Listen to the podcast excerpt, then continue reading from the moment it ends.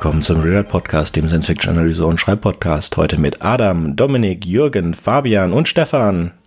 Juhu! Moin! Hallo! Hallo! Hallo da draußen. Hallo! Fantastisch. Neu heute dabei zum ersten Mal ist Dominik. Dominik, magst du dich kurz vorstellen? Ja, Dominik, ähm, ich habe gerade meinen Podcast wieder restartet mit einem komplett neuen Konzept. Ich möchte über Fantasy-Bücher und Science-Fiction-Romane reden. Warum glaube ich, dass ich das kann? Naja, ich lese seit 40 Jahren alles in diesem Genre oder vieles und das ist auch mit so der Grund, weswegen ich jetzt nochmal einen Podcast starte. Ich möchte Neues lernen, Neues kennenlernen, mit anderen drüber reden. Ich komme vom Ländle oder sag mal vom Land und da gibt es wenigere, die mit mir so darüber reden wollen. Wie heißt dein Podcast denn? Hörwatt. Hörwatt. Hörwatt. So Watt wie Wattenmeer? Ja, mit einem T nur, ne? Also, ne? Was willst du? Tu wat, hör wat. Es kommt ursprünglich, ich war eine Zeit lang viel auf dem ähm, Chaos Computer Club Kongress und da gab es mal das Motto Tu wat. Und irgendwie zu der Zeit hatte ich dann die Idee, den Podcast zu starten und da kam ich auf Hör wat. Mhm. Genau. Sehr schön. Und wenn du schnell genug wegläufst, kannst du mir helfen, äh, über Sergei Luklanian kurz zu sprechen. Der macht auch Fantasy und Science Fiction, haben wir schon mal, glaube ich, gesagt. Ich habe alle Bücher, glaube ich, durch, die es in Deutschland so gibt, oder die meisten. Und sonst will niemand mit, über, mit mir darüber sprechen. Vielleicht kann ich ja dich dazu fragen. Warum nicht? Das ist jetzt noch die Frage, die ich noch gestellt hätte. Was ist der Haken? Keine Ahnung, niemand hat Ja gesagt. So. Ja, okay. Ja, nö, das ist schon eine vollkommen zurecht gerechtfertigte Frage.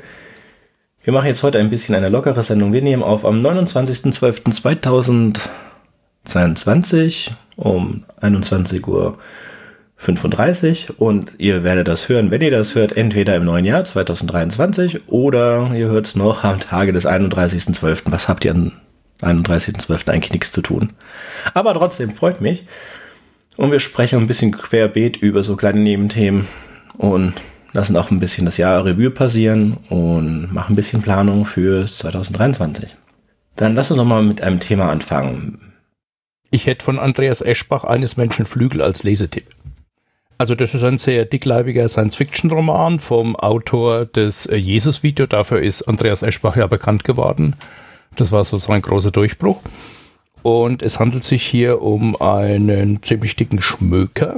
Es ist eine Science-Fiction-Geschichte über eine Zivilisation auf einem besonderen Planeten, der dadurch gekennzeichnet ist, dass ihn eine permanente dicke Wolkendecke umgibt. Also äh, vom Weltraum aus beobachtet wirkt er unbewohnt. Und deswegen haben äh, die rätselhaften Gründer sich diesen Planeten ausgesucht. Es gibt eine sagenhafte Überlieferung, die haben sich diesen Planeten ausgesucht, sind dort gelandet und haben eine neue Zivilisation gegründet. Ähm, einen Nachteil hat dieser Planet. Und zwar gibt es da irgendeine Kraft im Boden, die dafür sorgt, ähm, dass jeder, der den Boden berührt, äh, ja, zusammengeschmolzen wird und verschwindet. Ähm, das wird als das sogenannte Magor bezeichnet. Und ähm, damit jetzt da überhaupt Menschen leben können, schaffen die Gründer eine Art neue Rasse durch Genmanipulation äh, und die ist gekennzeichnet durch Flügel auf dem Rücken. Also die Menschen, die jetzt dort leben, bewegen sich äh, selbstständig mit ihren Flügeln durch die Luft und äh, bewohnen Bäume. Das ist jetzt, äh, klingt jetzt alles relativ banal, aber Andreas Eschbach hat äh, eine sehr interessante und detailreiche Zivilisation hier beschrieben über 1000, so circa 1300 Seiten hinweg und die Geschichte geht über mehrere Generationen. Und äh, das eigentliche Rätsel, was hinter dem Ganzen steht, was dazu geführt hat, dass Menschen auf diesem Planeten auswandern und dort eine neue Zivilisation gründen, das wird dann so im Laufe der Geschichte geklärt. Und es führt dann dazu, dass äh, die ja, Menschen von diesem Planeten flüchten müssen, weil es dann eine Bedrohung aus dem Weltraum gibt. Also generell scheint die Idee, die ich zum allerersten Mal bei Leo Sissin äh, so bewusst wahrgenommen habe, dass äh, die Ressourcen im Weltraum begrenzt sind und dass deswegen immer wieder Gefahr aus dem Outback droht und die Gefahr droht, dass eine Zivilisation die andere überrennen will und erobern will, um an ihre Ressourcen zu kommen. Diese Idee scheint langsam um sich zu greifen. Ähm, vielleicht hat Andreas Eschbach die ja nicht von Leo Sissin aufgeschnappt, sondern sie liegt generell in der Luft. Äh, mir ist auch aufgefallen bei so Autoren wie Dennis E. Taylor, der das Bobiversum erfunden hat, dass so langsam aber sicher diese Idee äh, so die große Runde macht. Ähm, das Buch äh, eines Menschen Flügel wirkt auf den ersten Blick ein bisschen popelig, wenn man sich das so anschaut in der Bu Buchhandlung. Also es macht so einen Eindruck, als wäre es so eine übliche Fantasy-Geschichte. Aber so das große Plus bei Andreas Eschbach ist immer, dass er wirklich äh, packende individuelle Charaktere auch beschreiben kann. Das ist für mich so der Hauptunterschied zu Autoren wie Leo Sissin. Äh, der beschreibt ganz blasse Charaktere und bei Andreas Eschbach, der kann tausende von Seiten damit füllen, Menschen und Generationen zu beschreiben und er schafft es immer wieder ein, bei der Stange zu halten. Also ist äh, wie viele andere Romane von Andreas Eschbach einen weiteren tieferen Blick wert. Dankeschön. Ich will es auch noch irgendwann mal mit einem Eschbach versuchen. Aber für mich ist der Hartteppichknüpfer oder die Hartteppichknüpfer das einzig wahre Eschbach. Der war genial, ja. Ähm, ja, der erste. Ziemlich, ach, müssen wir extra mal besprechen irgendwann. Wäre ich dabei. Wir machen später mal die Planung heute und dann gucken wir mal, was nächstes Jahr drankommt. Eschbach ist noch nicht dran, aber das kann man auch dann. Ich muss ein bisschen aufpassen heute, dass ich nicht gleich reinhuste, weil ich habe mich wieder erkältet am Wochenende und den ganzen Tag natürlich geredet. Hat noch jemand was mitgebracht? Wollte jemand über Edge Runners sprechen? Ansonsten mal würde ich das nach später machen. Aber wir können ein bisschen über Edge Runners reden. Hier ist Adam. Und äh, das kam so ein bisschen aus dem Nix. Also man guckte an einem gelangweilten Nachmittag durch Netflix und dann sah man plötzlich, dass einem angeboten wurde, ähm, eine neue Anime-Serie namens Edge Runners, ähm, der so, eigentlich kann ich mich an kaum mehr was erinnern, außer dass es eine ziemlich coole Cyberpunk-Serie war. Und äh, ich mag sowas. Also ich mag so das Visuelle und äh, die Geschichte vergesse ich dann sofort wieder. Aber äh, es war eigentlich eine ziemlich gute grafische und atmosphärische Umsetzung einer Cyberpunk-Szenerie. Und ähm, was auch noch ganz gut war, dass, äh, was relativ selten bei Animes vorkommt, dass auch die englischen Stimmen oder die, die, die ähm, Synchronstimmen super gut waren. Ähm, also, dass man nicht unbedingt nur das Japanische mit Untertiteln gucken konnte, sondern es war auch ähm, äh, spaßig zu gucken. Ähm, ja, äh, den anderen fällt bestimmt ein noch, die es gesehen haben, wie die Geschichte war. Ich fand es relativ kurzweilig. Ich habe zwei, drei Nachmittage damit verbracht und äh, es war gut. Ähm, nicht so, dass ich mich in fünf Jahren noch daran erinnern werde, aber das war auf jeden Fall ein Highlight. Mhm. Also ich finde, die Serie hat einige Anleihen an äh, Akira genommen, was mir ganz gut gefallen hat. Ja, definitiv, definitiv. Äh, wozu ich doch sagen möchte, dass äh, dieses Jahr gab es in Berlin eine Ausstellung über äh, die Künstler, die Akira grafisch gemacht haben. Und zwar in einem ähm, in einer Galerie, wo Architekturzeichnung immer dargestellt wird. Und äh, da haben sie einfach ähm, so circa 100, 150 Originale von Originalzeichnern von Akira mitgebracht aus Japan und wahnsinnig viel Hintergrundinformationen dazu noch gebracht und einen sehr, sehr schönen, ähm, schönen Katalog dazu gemacht. Kostet, glaube ich, so 35 Euro. Wir können es in die Shownotes packen. Ist ein unglaublich schönes Buch mit sehr vielen Hintergrundgeschichten, wie diese großartigen Filme entstanden sind. In der Mitte ist irgendwie so ein Bruch für äh, bei dem äh, Hauptcharakter David. So am Anfang ist er noch so dieser diese Junge, der da in diese Welt da so hineinstolpert und dieses Implantat oder dieses äh, äh in, an seinem Rückgrat dann befestigt. Der wird dann von einer Folge auf die andere plötzlich ohne größere Beschreibung dann auch zu diesem äh, zu einem hoch aufgerüsteten Cyborg, der dann also ein extrem breites Kreuz hat so die erste Hälfte ist er irgendwie so der Junge, der sein Implantat hat und dann versucht mit den anderen größeren, breiteren, stärkeren, komplett aufgerüsteten Cyborgs da mitzuhalten und dann ist er selber einer der äh, harten ja, Cyborg-Bosse, kann man mhm. fast sagen. Und diese, diese Wandlung hier so von dem naiven Jungen, der da hineinstolpert dann, also bis zu dem Anführer dieser Gang, der dann wird. Also das kommt dann sehr, sehr abrupt. Das hat mich ein bisschen gestört bei dieser Serie. Ähm, ja. Ansonsten fand ich sie auch sehr überzeugend. Also mir nicht, ich habe das Spiel jetzt nie, nicht gespielt, ich kenne es auch nicht, ich habe auch nicht nachgeguckt, um was es in dem Spiel eigentlich geht.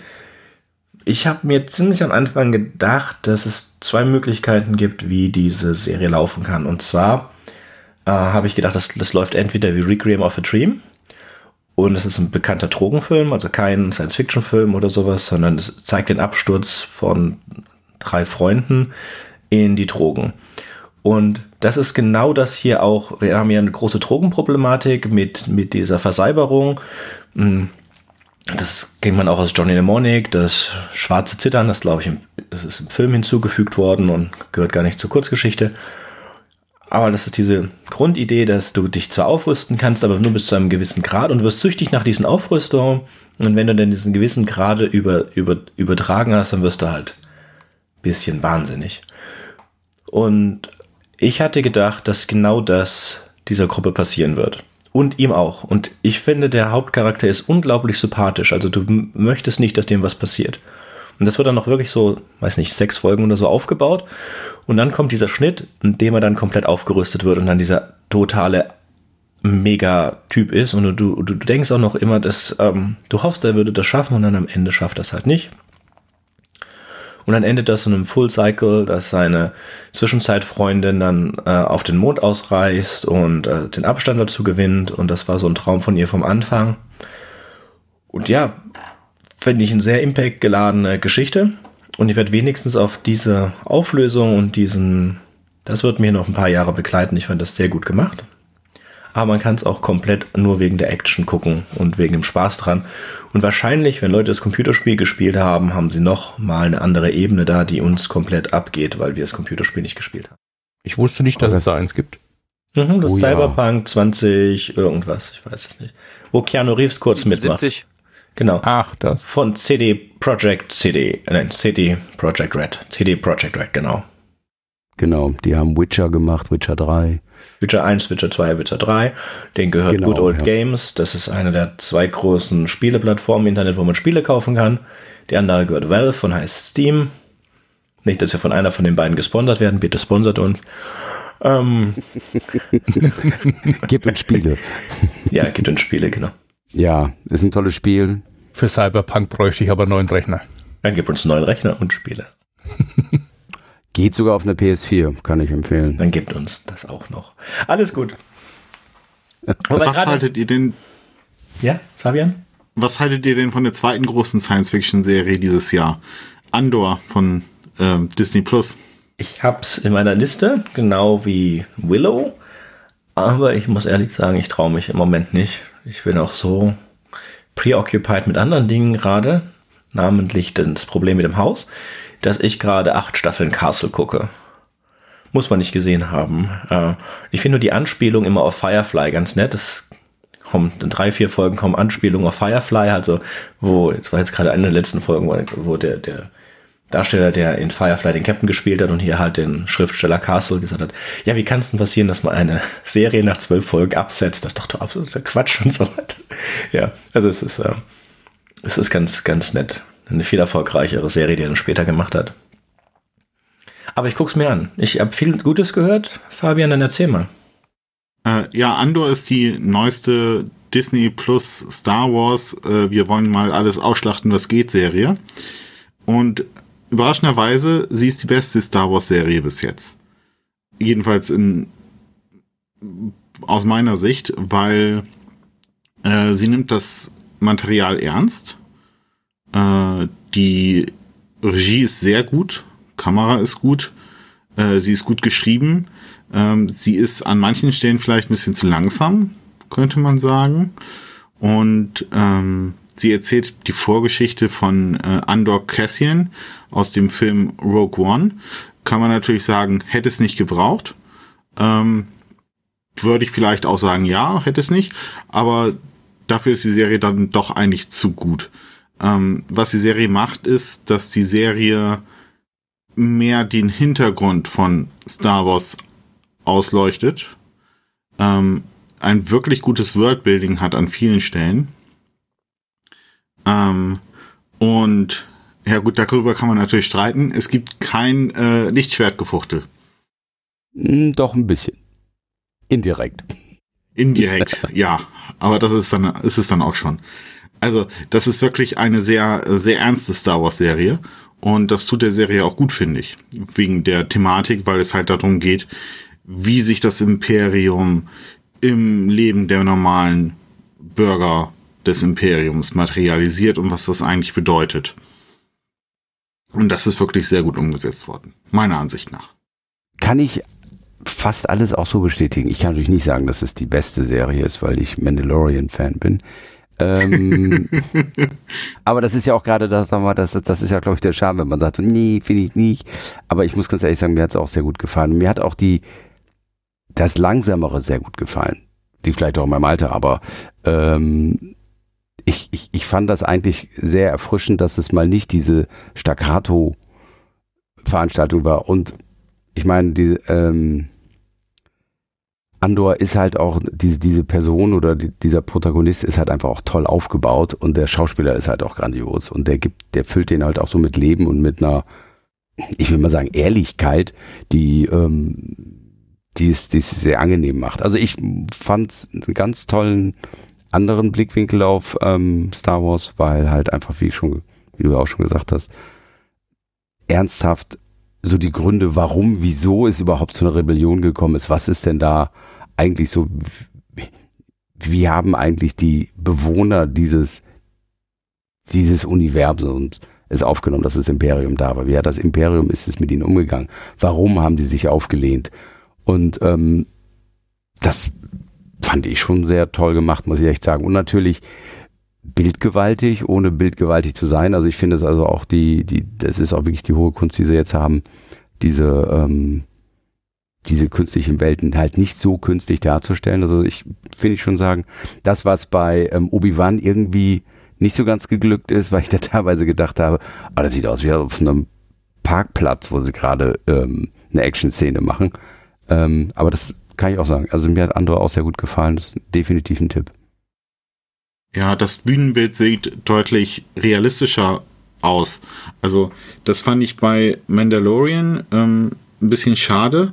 Das war ab, ich weiß gar nicht mehr, Folge sieben oder acht. Da sieht man dann plötzlich irgendwie voll, dass das im Studio gedreht ist. Und dass die Schauspieler wirklich Schauspielern.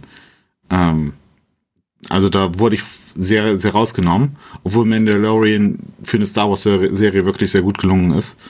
Ähm, da muss ich auch zustimmen. Aber Andor hat das halt nicht. Andor bleibt irgendwie sehr glaubhaft. Fassbar.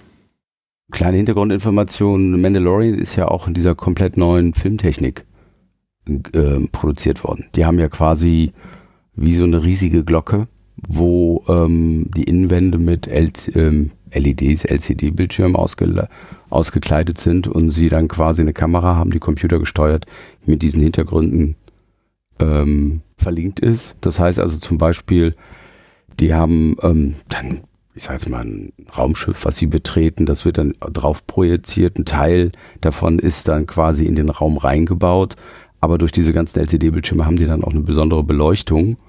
Und ähm, das scheint wohl so der, das neue Nonplusultra der Produktion zu sein, weil es halt viel schneller geht und sie dementsprechend viel schneller ihre Serie noch bauen können und es gleichzeitig aber auch vom Licht her und allem ähm, wohl auch viel einfacher zu produzieren ist. Ich hatte da mal so ein Feature gesehen auf YouTube.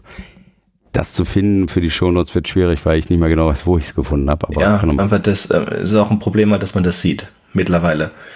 Also das ist auch ja, schon, wenn man weiß, wo man drauf achten muss. Also es ist das erste Mal eingesetzt worden bei dem Science-Fiction-Film mit, ach, ach Gott, irgendwas mit OB, mit Maverick von den vom Scientology.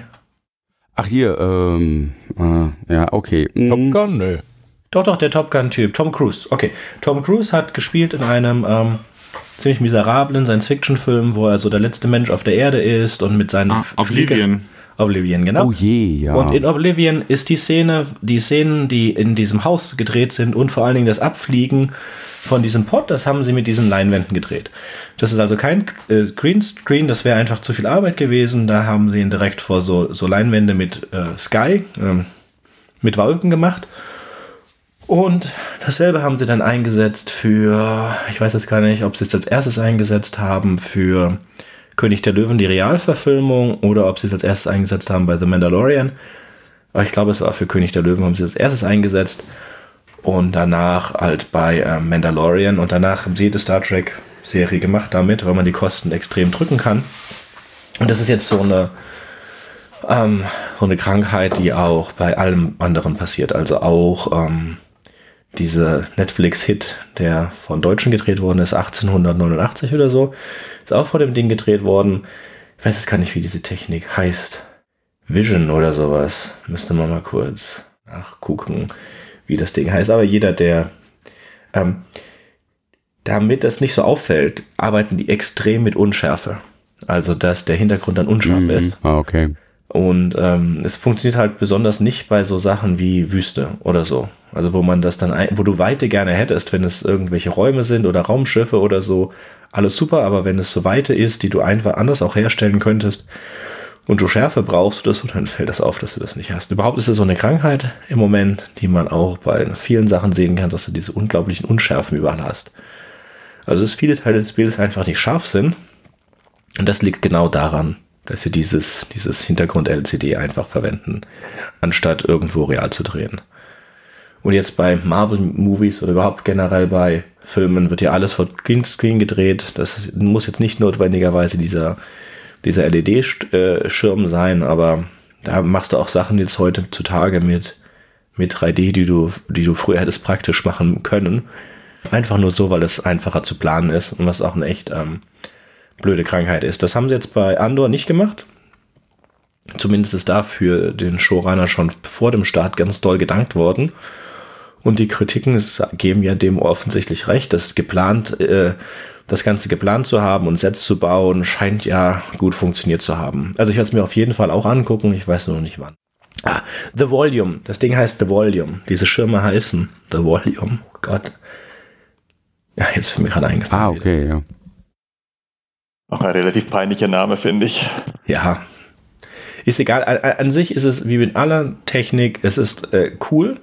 Es gibt halt, wenn man es wie bei Oblivion für diesen einen Shot eingesetzt hat, dann ist das alles super. Die Frage ist, du musst es halt nicht für alles einsetzen. Und das tun sie aber, weil es einfach einfacher ist. Und in vielen Dingen sind praktische Effekte einfach besser. Wenn man sich so alte Sachen anguckt, äh, so Filme wie The Thing oder Der Flug des Navigators oder so Sachen, wo es fast kein 3D oder kein 3D gab, die sind viel besser gealtert als Filme, die überbordend mit 3D waren. Auch so Sachen wie Jurassic Park, der erste, weil da relativ wenig doch 3D drin ist und dann und auch viel mit Figuren und Puppen gearbeitet wurde, sieht das super toll noch aus heute. Wenn du die andere Sachen ansiehst, also Titanic zum Beispiel, warum musste die Titanic äh, 3D sein? Warum konnte die kein Modell äh, sein? Weil das sieht man sofort heute. Da sind natürlich auch schöne Wassereffekte drin und er hat, James Cameron hat mit Titanic und mit Avatar viel gemacht für die 3D-Branche. Aber wenn du jetzt Titanic ansiehst, dann siehst du eindeutig, dass das 3D ist. Und zwar von unserer Blickwinkel heute gar kein so gutes mehr. Wenn wir schon dabei sind, hat jemand Avatar 2 gesehen? Ich nicht, aber frage ich so in die Runde. Weil mich interessiert es eigentlich null, auch von der Geschichte her nicht und auch das Ich bekenne mich so dazu, sehr. dass ich ich bekenne mich dazu, dass ich die erfolgreichsten Filme aller Zeiten, sprich Titanic und Avatar, noch nie gesehen habe, weil sie mich Gut. in kalten Kehricht interessieren. Und deshalb gucke ich auch das Sequel nicht. Also ich werde es auch nicht gucken. Ich habe auch kein, kein Verständnis dafür, wie man 430 Millionen Euro für einen Film ausgeben kann. Aber, ähm, Aber es sind hey, doch Teil 2 und 3. nee, ich Ja, glaube, es ist der ganze. Ja. Es, ist, es, ist, es ist wirklich nur die Kosten Also, für einen Teil. Ich habe ich hab gelesen, der Break-Even-Point soll irgendwie bei über eine Billionen, also äh, über eine Milliarde Euro liegen.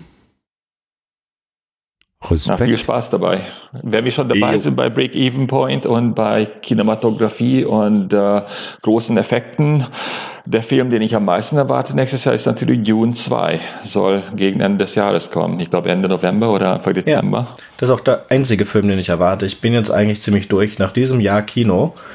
Habe ich Schwierigkeiten, nochmal darüber nachzudenken, nochmal ins Kino zu gehen. Die besten Filme dieses Jahr und sehr, vor allen Dingen Serien liefen auf Streaming. Und für nichts von dem, was gerade im Kino läuft, brauche ich diese riesige Leinwand. Klar, Avatar 2 ähm, hat fantastische Kritiken bekommen. Jetzt werden wir mal gucken, wie äh, Word of Mouse ist und ähm, wie die Drops aussehen. Aber ich habe das Gefühl, da hat Disney sein Blatt überreizt. Aber ich denke, sie kommen da positiv raus. Aber halt nicht so, wie sie sich das vorgestellt haben. Ich war auch relativ wenig im Kino, aber was ich gesehen habe, war dieser grandiose Film Everything Everywhere All at Once. Und äh, will jemand dazu was sagen? Ich weiß gar nicht, ob wir es als Science Fiction irgendwie Doch. eintüten können. Ich habe ihn noch nicht gesehen. Ja, ja das ist Multiverse Madness. Ich habe mir den heute noch angeschaut, extra in Vorbereitung auf diesen Podcast. Und das ist jetzt, könnte man sagen, so der bessere Doctor Strange 2. Ähm, hat halt was Klamaukmäßiges, muss ich sagen. Ähm, zum Beispiel mit diesen, äh, dass es ein, dass es ein Universum gibt, wo die Leute alle so Bockwursthände haben, äh, also mit so so, so lange, lange Wurstfinger, also Wurstfinger im wörtlichen Sinne. Und ähm, ja, ist an sich äh, ganz nett, allerdings ein wild verschwurbeltes äh, Durcheinander. Mir war er tatsächlich auch ein bisschen zu anstrengend. Vielleicht werde ich auch zu alt für sowas. Aber da kann erstmal jemand anders von schwärmen. Ja, also mich, ich habe es nicht gesehen, ich werde es mir angucken, wenn ihr Zeit haben, weil ich es mit meiner Frau gucken will, weil da Michelle Yeoh drin ist und Michelle Yeoh ist Lokalhero für uns, weil die kommt aus Ipo. Genau wie meine Frau. Und wir gehen dann immer an der Busstation vorbei von Michelle Yeoh. Und ja. Die ist aber auch total großartig. Ich saß im Kino und ja, dachte zweieinhalb Stunden lang, woher kenne ich die, woher kenne ich die? Und dann am Ende ist mir dann wie Schuppen vor den Augen gefallen, dass sie doch in diesen, oh Gott, uh, Tiger and Dragon mitgespielt genau. hat. Vor 25 ja, genau. Jahren. In Tiger Dragon. Tiger, Hidden Dragon. Genau, war ihr Durchbruch im westlichen Kino. Sie war immer mit äh, Jackie Chan unterwegs und war da so einer der Jackie Chan Sidekicks im Hongkong-Kino. Mhm. Und, ja, es ähm, gibt auch eine Szene, es gibt auch eine Szene in dem Film, die hat einen richtig tollen Jackie Chan Vibe. Und zwar ist das die Szene, wo äh, ihr Ehemann ähm, die Sicherheitsleute in diesem Verwaltungsbüro äh, zusammenkloppt. Er nimmt dann, nimmt sich so einen äh, Bauchbeutel, nimmt er sich ab mit so, mit so einem Gurt und äh, schleudert den halt so rum und äh, mit völlig übertriebenen Punches, wo die Leute sich dann äh, dreimal in der Luft drehen, äh, wegschleudern lassen, wenn sie davon getroffen werden. Und das war so eine richtig schöne, übertriebene Jackie Chan-mäßige Szene, wie ähm, die Filme in den wilden 90ern damals waren. Das wiederum hatte Charme, muss ich sagen ursprünglich ist der Film ja von den äh, beiden Daniels, äh, Daniel Kwan und Daniel Scheinert, für äh, Jackie Chan ähm, geschrieben worden. Also die haben die Rolle so entworfen für ihn. Und dann haben sie sich äh, gedacht, ähm, sie schreiben das besser nochmal um für Michelle Yeoh. Und ähm, ursprünglich sollte die Hauptfigur auch äh, Michelle statt Evelyn heißen. Aber dann hat äh, Michelle Yeoh gesagt, Evelyn verdient ihre eigene Geschichte. Also heißt sie jetzt Evelyn. Ja. Und generell der, der Cast ist sehr gut. Ähm, der Ehemann, der wird von Ke Hyo Kwan gespielt. Ähm, eigentlich ein Stuntman, wie früher Jackie Chan auch. Ähm, der macht das sehr gut und ähm, weitere sehr gute Schauspieler dabei sind James Hong. Den kennt man sicherlich auch ähm, aus dem amerikanischen Kino mit irgendwelchen chinesischen Themen, ähm, weil der praktisch nie mitgespielt hat, gefühlt. Und äh, Stephanie Su ist auch ganz neu eigentlich dabei. Und äh, die hatten mitgespielt vorher in ähm, Marvelous Miss Maisel. Zum Beispiel. Mhm. Wo also ich ja große Augen gemacht habe, war, wo ich ja große Augen gemacht habe, war, dass das tatsächlich Jamie Lee Curtis war, die da mitgespielt ja. hat. Und das, das, da war ich schon baff. Äh, dachte ich mir, okay, hu, äh, aus der haben sie aber eine schöne Schrulle gemacht, die wird auch nicht jünger. Und dann allerdings wird die dann auch so eine Kampfwurst und äh, äh prügelt sich da rum. Und dann dachte ich mir, was ein lustiger Klamauk. Ja. Also, das war so ein doppelter Twist, fand ich. Also ich freue mich, aber wie gesagt, den gucke ich zu Hause mit meiner Frau in aller Ruhe. Was mir aufgefallen ist, ähm, was ich jetzt weiß nicht, ob Jürgen das weiß, Lower Decks Staffel 3 ist draußen auf Amazon, vor zwei, drei Wochen rausgekommen. Ah Genau, das wollte ich hören. ist genauso gut wie Staffel 1 und Staffel 2. Sehr viel Spaß.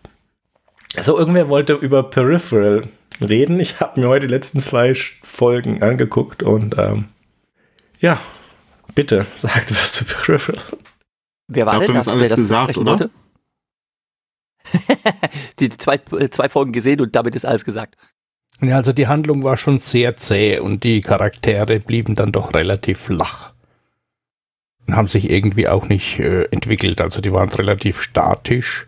Und das Ende fand ich auch etwas äh, merkwürdig. Das mit diesem zusätzlichen Stack, das hat mir irgendwie nicht so ganz eingeleuchtet.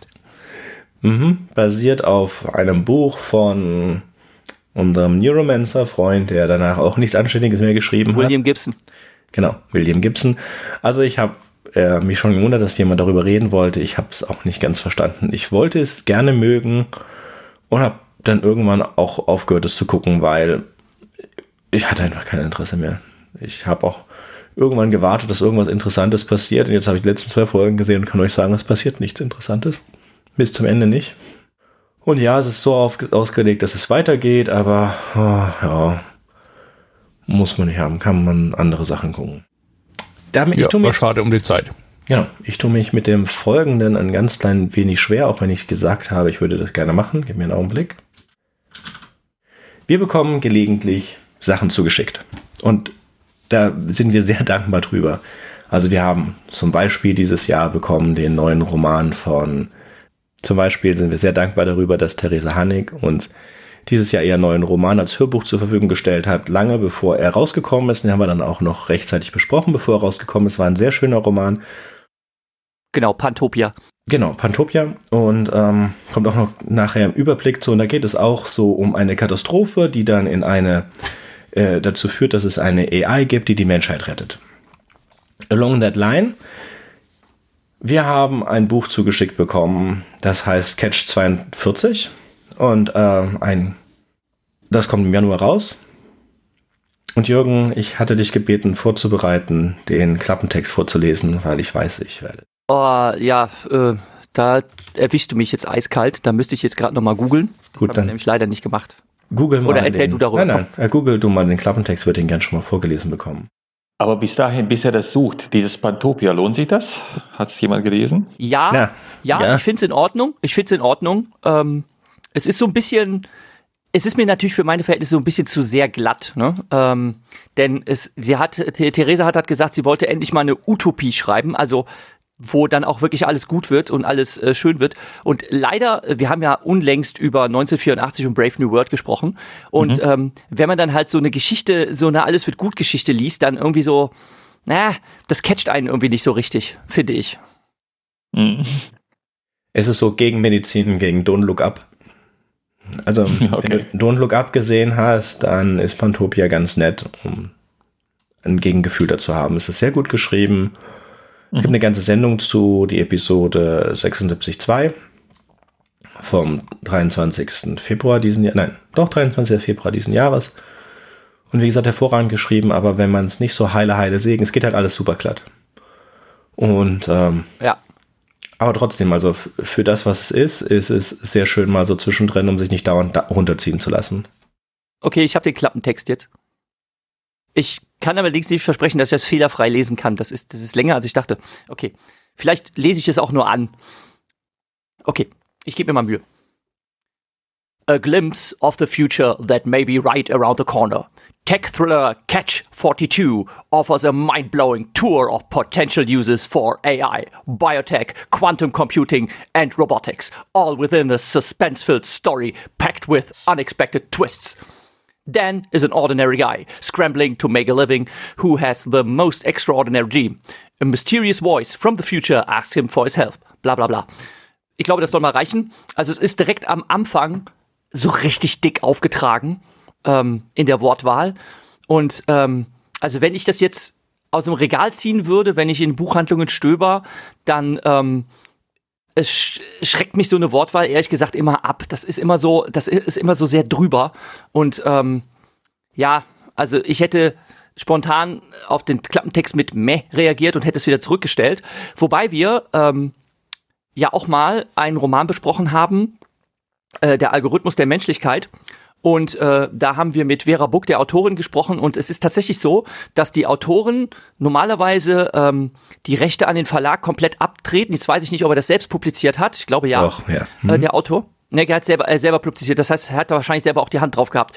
normalerweise ist es so, dass ähm, Autoren, Autorinnen und Autoren die Bücher halt, äh, den Text halt äh, rausgeben und die Veröffentlichung, Veröffentlichungsrechte abtreten und dann halt die komplette Produktgestaltung inklusive des Klappentextes äh, rein in der Entscheidungsgewalt des Verlags liegen. Und das ist dann manchmal sehr enttäuschend, denn ähm, man könnte halt sagen, wenn der Verlag das versaut, ne, die Covergestaltung ist Mist, der Klappentext ist Mist, ne, dann wird das halt zu einem Ladenhüter, ne, weil ähm, es die Leute halt nicht triggert.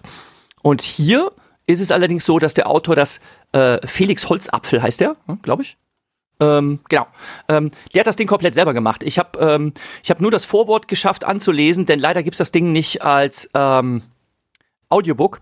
Und ähm, er hat, hat das Glück gehabt, dass er ähm, ein recht lukratives Unternehmen hatte, das er dann irgendwann veräußert hatte und dann äh, konnte sich quasi zur Ruhe setzen, hat erstmal ein Jahr ähm, äh, sich Auszeit genommen, mit seiner Familie in der Weltgeschichte rumzutingeln äh, und danach hat er sich halt zu Hause hinsetzen und an dem Roman schreiben können. Das ist natürlich sehr beneidenswert. Ne? Ähm, wenn man so etwas machen kann, also sein, sein Wunsch, Autor zu werden, einfach so verfolgen kann, indem man halt auch den finanziellen Rückhalt dafür hat.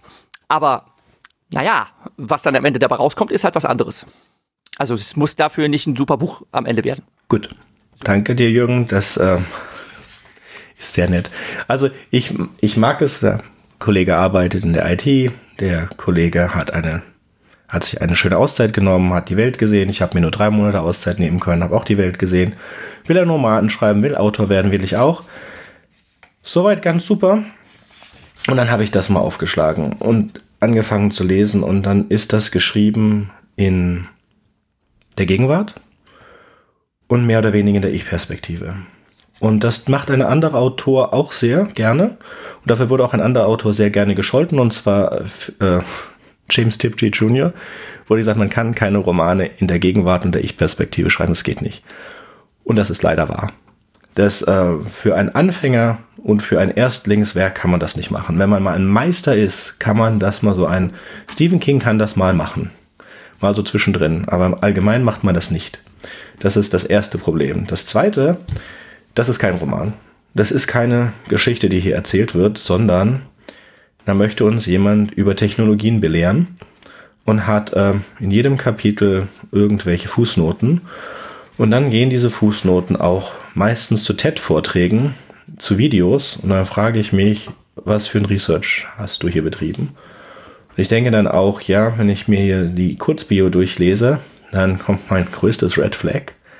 Äh, ist äh, von der Plattform Thinkers 360 ähm, als einer der Top 10 Sword Leaders in digit digitaler Transformation. Und irgendwo steht auch irgendwas mit meinem absoluten Lieblingswort Blockchain. Ich kann es jetzt gerade nicht finden. Vielleicht hat er wenigstens das getan und das rausgestrichen. Aber es fängt so mal an. Ähm, es wird erstmal erklärt, was ein Catch 42 ist. Ein Catch 42 ist das Unmögliche zu denken. Okay, das ist ganz nett, das hätte ich auch wahrscheinlich reingemacht. Ähm, Catch 22 ist eine angelsächsische Bezeichnung einer paradoxen Situation. Catch 42 ist das Unmögliche zu denken. Okay, fein. Und dann kommen zehn Fakten. Und die fand ich dann ganz lustig, weil im Jahr 2021 steht halt, der Unternehmer Elon Musk präsentiert den Tesla Optimus, einen humanoiden, sprich Roboter mit menschlich ähnlichen äußeren menschenartigen Eigenschaften. Nein, nein, hat er nicht. Das war ein Typ in einem Anzug, der ein bisschen da getanzt hat. Der hat nichts, aber auch gar nichts 2021 gezeigt.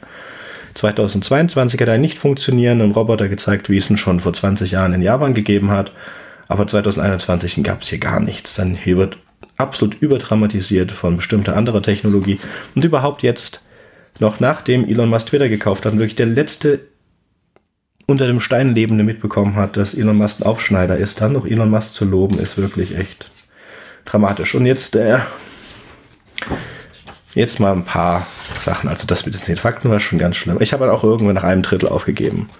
Aber ich habe mir das reingelegt, muss mal gucken. Also es ist ähnliche Geschichte wie ähm, Pantopia. Also wenn man das Ganze gut lesen möchte, dann liest man Pantopia. Ähm, ja, genau. Es gibt, wird in der Zukunft, also wenn, wenn du eine Änderung haben willst in einem dieser Bücher, musst du eine Katastrophe hervorbeschwören. Und in diesem Fall ist das äh, Chin-India. Also India und China werden sich miteinander äh, verbinden und werden die Weltherrschaft an sich reißen, weil Asiaten generell, das sagt dieses Buch, Asiaten sind generell wir bezogen und nicht ich bezogen und wären nicht in der Lage, westliche Werte. Ja. Also, Wie bescheuert ist das denn?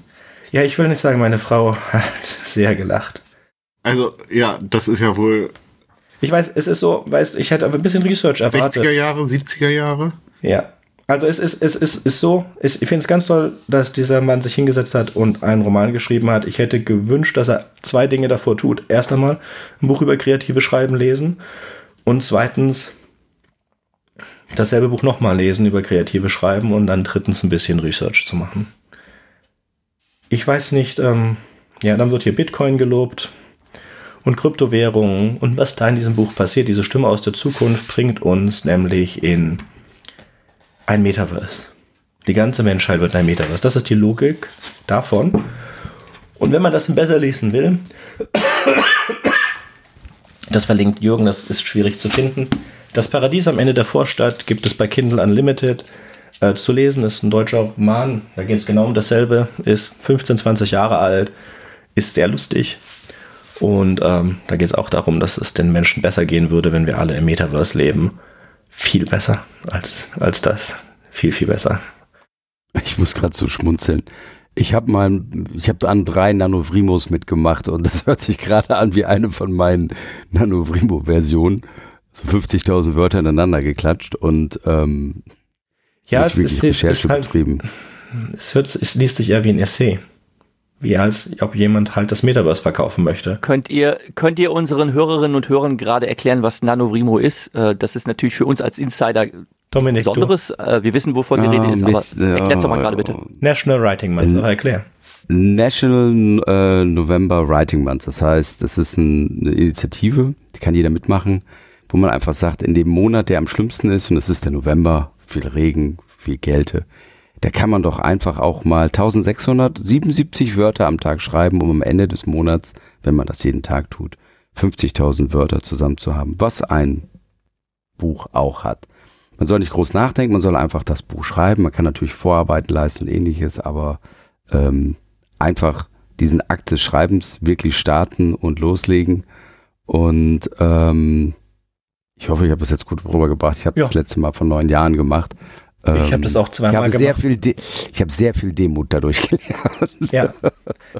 ja, genau, wenn du dann das, das Zeug, was du. Also erst einmal, äh, schreib, beim Schreiben ist Routine ganz wichtig. Also Ja. ähm, Ja. ein Haufen Wissen, alles mögliche, ist alles ganz wichtig. Aber das, wie bei allem, man muss es erstmal tun. Und das bringt dir der NaNoWriMo bei, dass du es einfach mal tust. Was du danach hast, kannst du generell in die Tonne kloppen. Aber du hast mal was gemacht. Ich habe auch zweimal mitgemacht. Und danach haben, eine, kam eine Kollegin zu mir und hat gesagt, Sönke, das habe ich auch schon mal erzählt hier im Podcast. So auf die Art, wenn du das nochmal machst, dann schlage ich dir in die.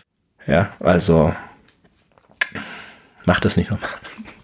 Ich weiß nicht, wie deine Frau dich erträgt im November, aber das kannst du nicht machen. Und ähm, ist eine sehr gute Freundin von mir. Und dann habe ich es auch gelassen. Also ich war wirklich scheinbar offensichtlich den gesamten November nicht zu gebrauchen. Und äh, obwohl das der schlimmste Monat ist, habe ich das halt auch alle anderen spüren lassen. Das ist auch schon lange her. Und deswegen mache ich das nicht mehr. Ach, ich es genau. Ich habe es 2013 gemacht. Da bin ich umgezogen von Singapur nach Deutschland. Das fand meine Frau dann super cool, dass ich während der Umzugsvorbereitungen NaNoWriMo gemacht habe. Und dann habe ich es 14 nochmal gemacht und dann hat meine Kollegin mir das gesagt, das kann ich das nicht. Das kann ich nicht nochmal machen mit ihr. Genau, habe ich dann noch nie wieder gemacht. Aber Ist ja. eine interessante Erfahrung, aber ich glaube, Ja, ja, ja, sollte man vielleicht einmal machen, wenn man nicht gerade so eingespannt ist.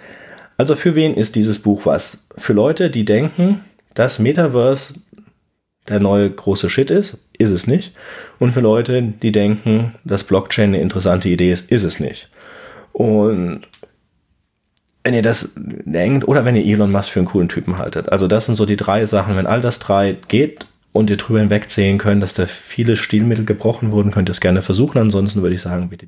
Das finde ich gerade lustig, dass du ein Drittel davon geschafft hast, weil als ich in den Chat in den letzten Tagen gesehen habe, dass dieses Buch vorkommt, habe ich es auch gegoogelt. Übrigens gibt es auch eine deutsche Version des Klappentextes. Das hättest du auch vorlesen können mit denselben Betonungen.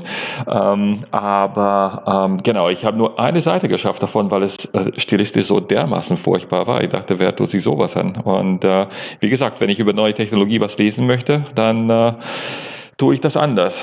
Also es gibt schon Beispiele und auch positive Beispiele für Leute, die wirklich sich in Technik, Technologie auskennen und darüber gute Buch, Bücher schreiben, wie zum Beispiel Frank Schätzing kann das relativ gut, ähm, ja. aber ja. das ist eine in 1000 Leuten ungefähr, die das tatsächlich können. Genau, Knowledge Dump wissen wir alle, ist unglaublich schwierig, anständigen Knowledge Dump zu machen und das Buch besteht eigentlich nur auf. Gut, ich wollte es trotzdem erwähnt haben. Was haben wir noch? Haben wir irgendwas Positives auf der Liste, bevor wir zum Jahresrückblick kommen? Möchte äh, noch irgendjemand ein Thema anbringen? Wenn nicht, dann würde ich sagen, kommen wir zum Jahresrückblick, den ersten Jahresrückblick, den wir gemacht haben. Dann lasst mich euch etwas erzählen über dieses Jahr. Wir haben 27 Episoden gemacht. In diesem Jahr, wir haben angefangen mit dem vierten Teil der Matrix. Wir hatten Battle Angel Alita. Wir hatten den ersten Teil vom Feminist, äh, Feminist Sci-Fi dann hatten wir Pantopia als zweiten Teil von Feminist Sci-Fi.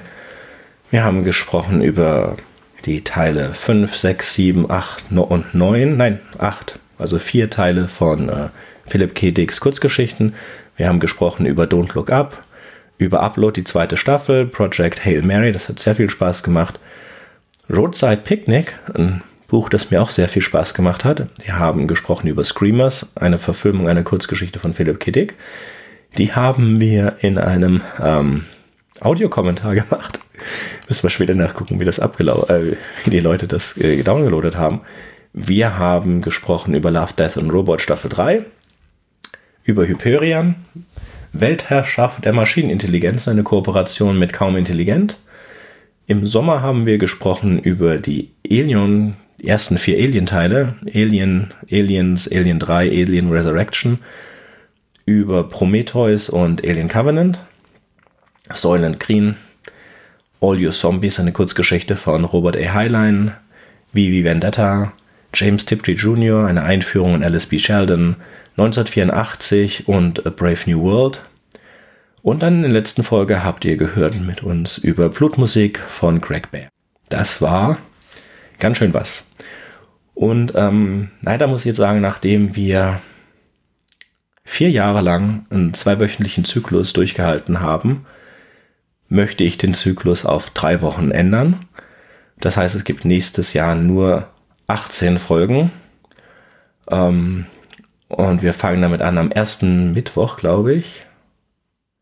Genau, am 18. Januar, also diese Folge kommt jetzt am 31.12. raus. Und dann fängt am 18. Januar der neue Zyklus an mit den Kurzgeschichten von Philipp Kiddick. Und dann kommt äh, Quality Land, Strange Days, dann sprechen wir über Liu Chiching, sorry, The Man in the High Castle, ein Roman von Philip K. Dark City, Bobby Wurst, nochmal Philip K. Dick Kurzgeschichten, The Salvage Crew, ein Roman von einem Autor, den ich gerade nicht aussprechen möchte, ähm, The Old Man's War von John Scalzi, nochmal Philip K. Dick, äh, die Kurzgeschichte Sand Kings von George R. R. Martin, Everything Everywhere All at Once. Äh, Nochmal Philip K. Dick Firefly, Darkstar, Darkstar, The Three Stigmatas of Paula Eldridge und Diamond Age. Natürlich all das unter dem Vorbehalt, dass uns nichts Besseres einfällt. Ja, es ist damit zu rechnen, dass da noch ein bisschen was umgestellt wird. Das ist ja, wie immer. Meistens so eine rollende Planung dass wir ja. da was um, umstellen, rauswerfen. Kann ja zum Beispiel sein, dass wieder irgendwas super Cooles äh, rauskommt und dass wir da ein ganz dringendes Anliegen haben, darüber zu sprechen und ja. so. Oder dass uns einfällt, nachdem wir alle dann äh, ähm, Everything Everywhere All at Once gesehen haben, dass uns nichts Besseres einfällt, als wir sowieso schon gesagt haben, ist auch schon so oft passiert. Genau.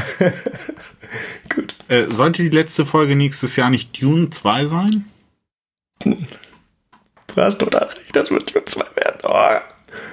Fabian, lass aber erstmal hoffen, dass er rauskommt. Ich weiß, ich bin, ich bin garantiert derjenige, der sich am meisten freut und darauf und äh, bin ähm, super gespannt. aber ich versuche auch so wenig wie möglich darüber zu erfahren. Ich will da so blind wie möglich reingehen und freue mich absolut. Ich werde keine Trailer angucken, gar nichts. Das wird der eine Film sein, den ich auf jeden Fall gucke.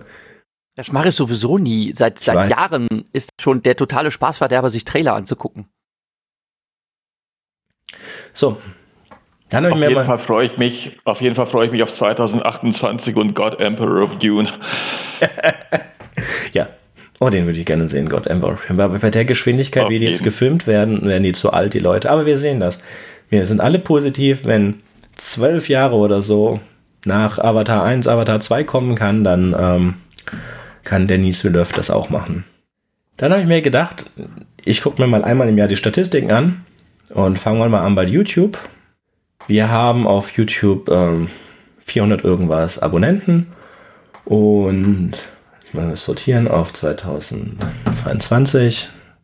Ähm, ich hatte eigentlich erwartet, dass niemand unsere, unsere Folgen auf YouTube anhört, aber es sind immer so 25 bis 30 Leute.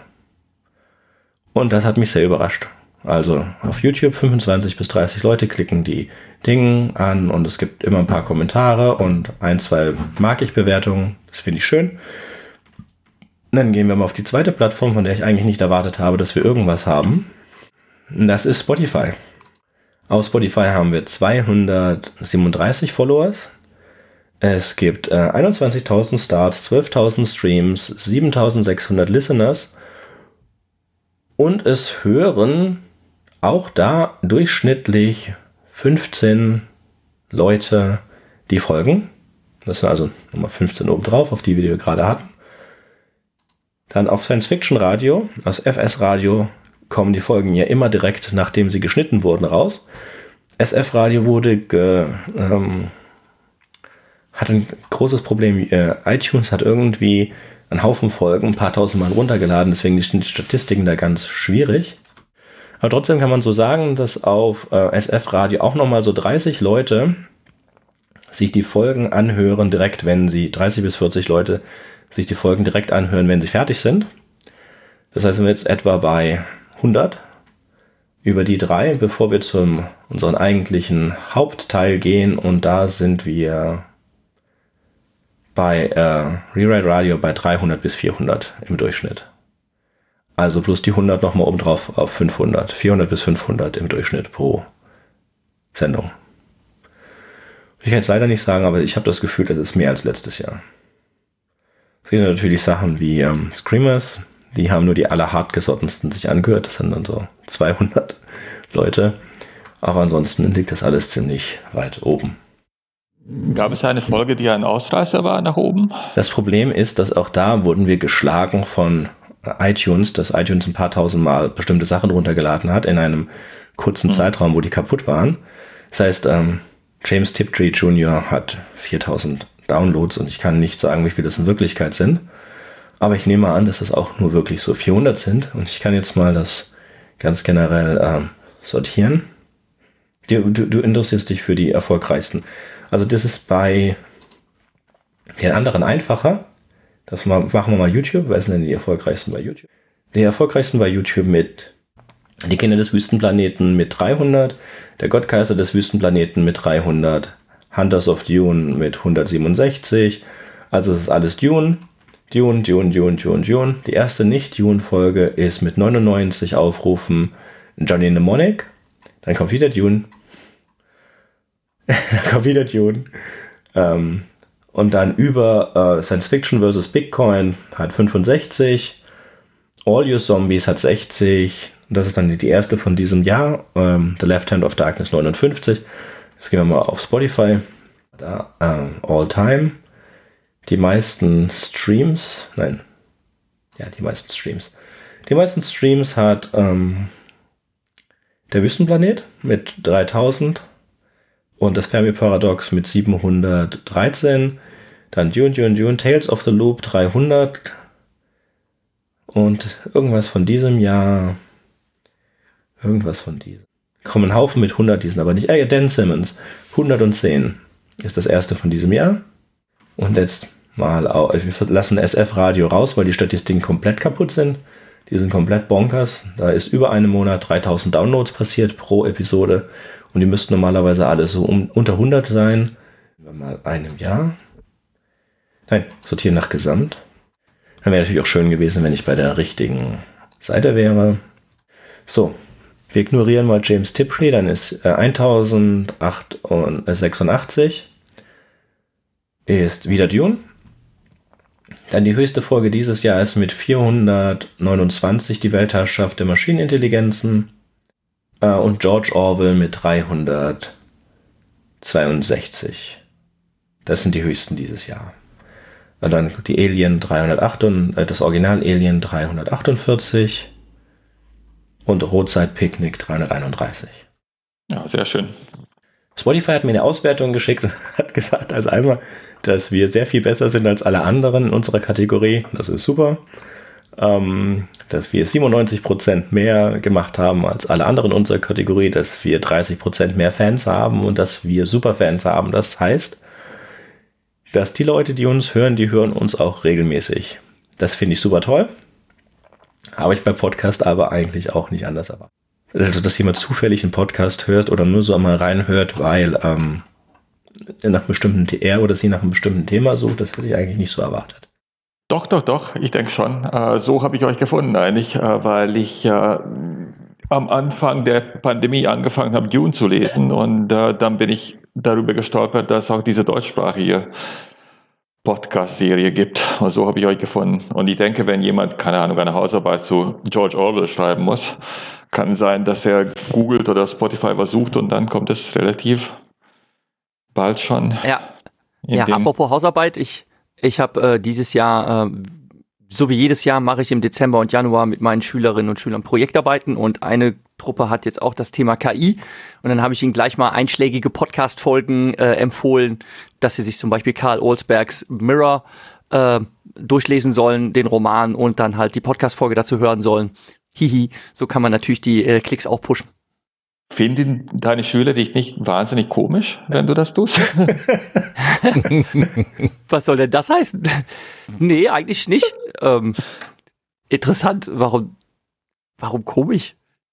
Ich weiß nicht, also mein 14-, 15-jähriger Sohn, ähm, als ich ihm erzählt habe, dass einer von uns Lehrer ist, meinte er, das wäre ihm ganz schön cringe, irgendwie seinem Lehrer zuzuhören beim ähm, Podcast. Aber Ach so, ja. Es ist mehr als einer hier ja, Lehrer. Das, Nee, das sage ich, das sage ich auch äh, immer selbstironisch. Ich sage natürlich, wenn ihr mal von meinem Quatsche, Quatsche nicht genug kriegt, dann könnt ihr euch auch gerne meinen Podcast anhören. Also so, so kündige ich das natürlich an, den Jungs und Mädels gegenüber. Aber ähm, äh, wir haben ja auch gepflegte Shownotes, das mache ich ja auch immer. Das heißt, äh, wenn man irgendeine Podcast-Episode auf, aufruft, dann äh, hat man halt jede Menge Querverweise und weiß, wo man da weiter stöbern kann.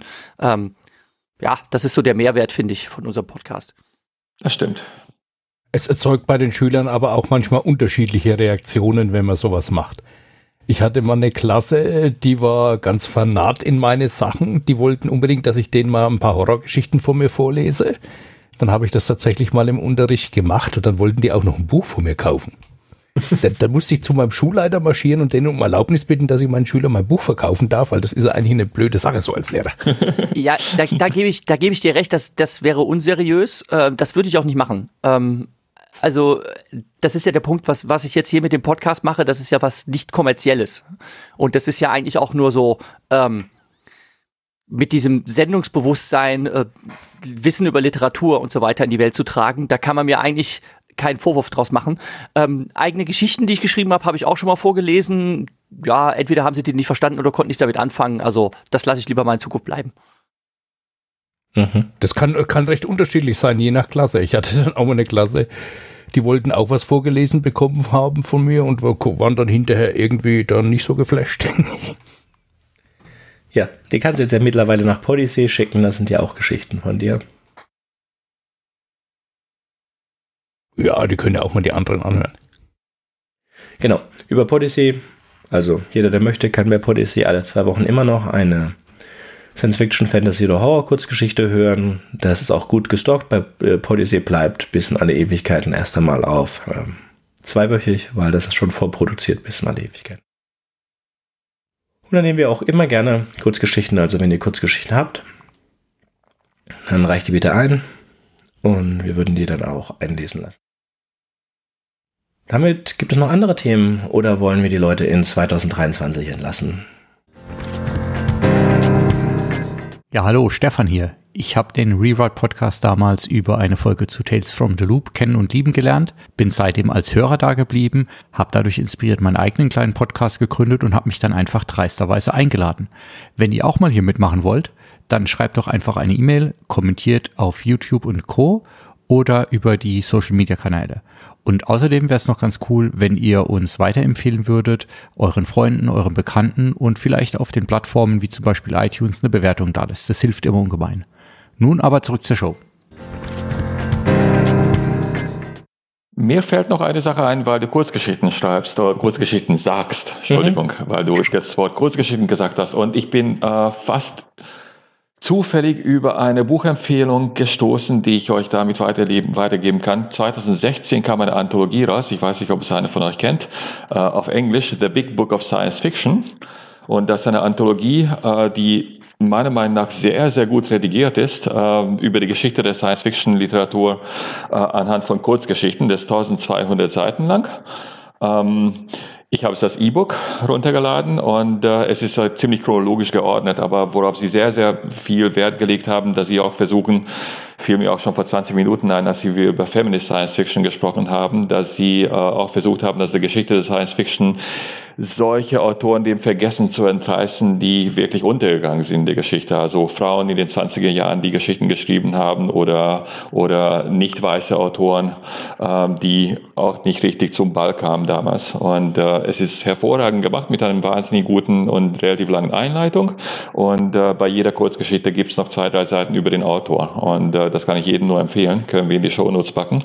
Macht mir sehr viel Spaß. Also jeden Tag, jeden Abend lese ich eine Kurzgeschichte, so die meistens sind so 10, 15 Seiten. Und da sind alle üblichen Verdächtigen dabei, die man so kennt, ähm, von H.G. Wells bis äh, Lu Xixin. Ähm, aber wie gesagt, ganz, ganz viel dazwischen, von denen ich noch nie was gehört habe. Ist eine große Bereicherung, kann ich jedem empfehlen. Ich glaube, The Star von H.G. Wells ist auch drin, deswegen habe ich es bei mir auf der Wunschliste. Aber ich warte auf den Umzug, weil ich keinen Platz habe, irgendwas gerade zu machen. Wir sitzen ja seit Monaten auf gebackten Kisten. Deswegen fällt bei mir ein bisschen Weihnachten auch aus. Oder ist Weihnachten ausgefallen zu dem Zeitpunkt, seitdem ihr das hört. Nicht schlimm. Aber ja, das ist, kann ich auf jeden Fall empfehlen. Ist äh, bei mir ganz groß auf meiner Wunschliste, aber in Papierform dann.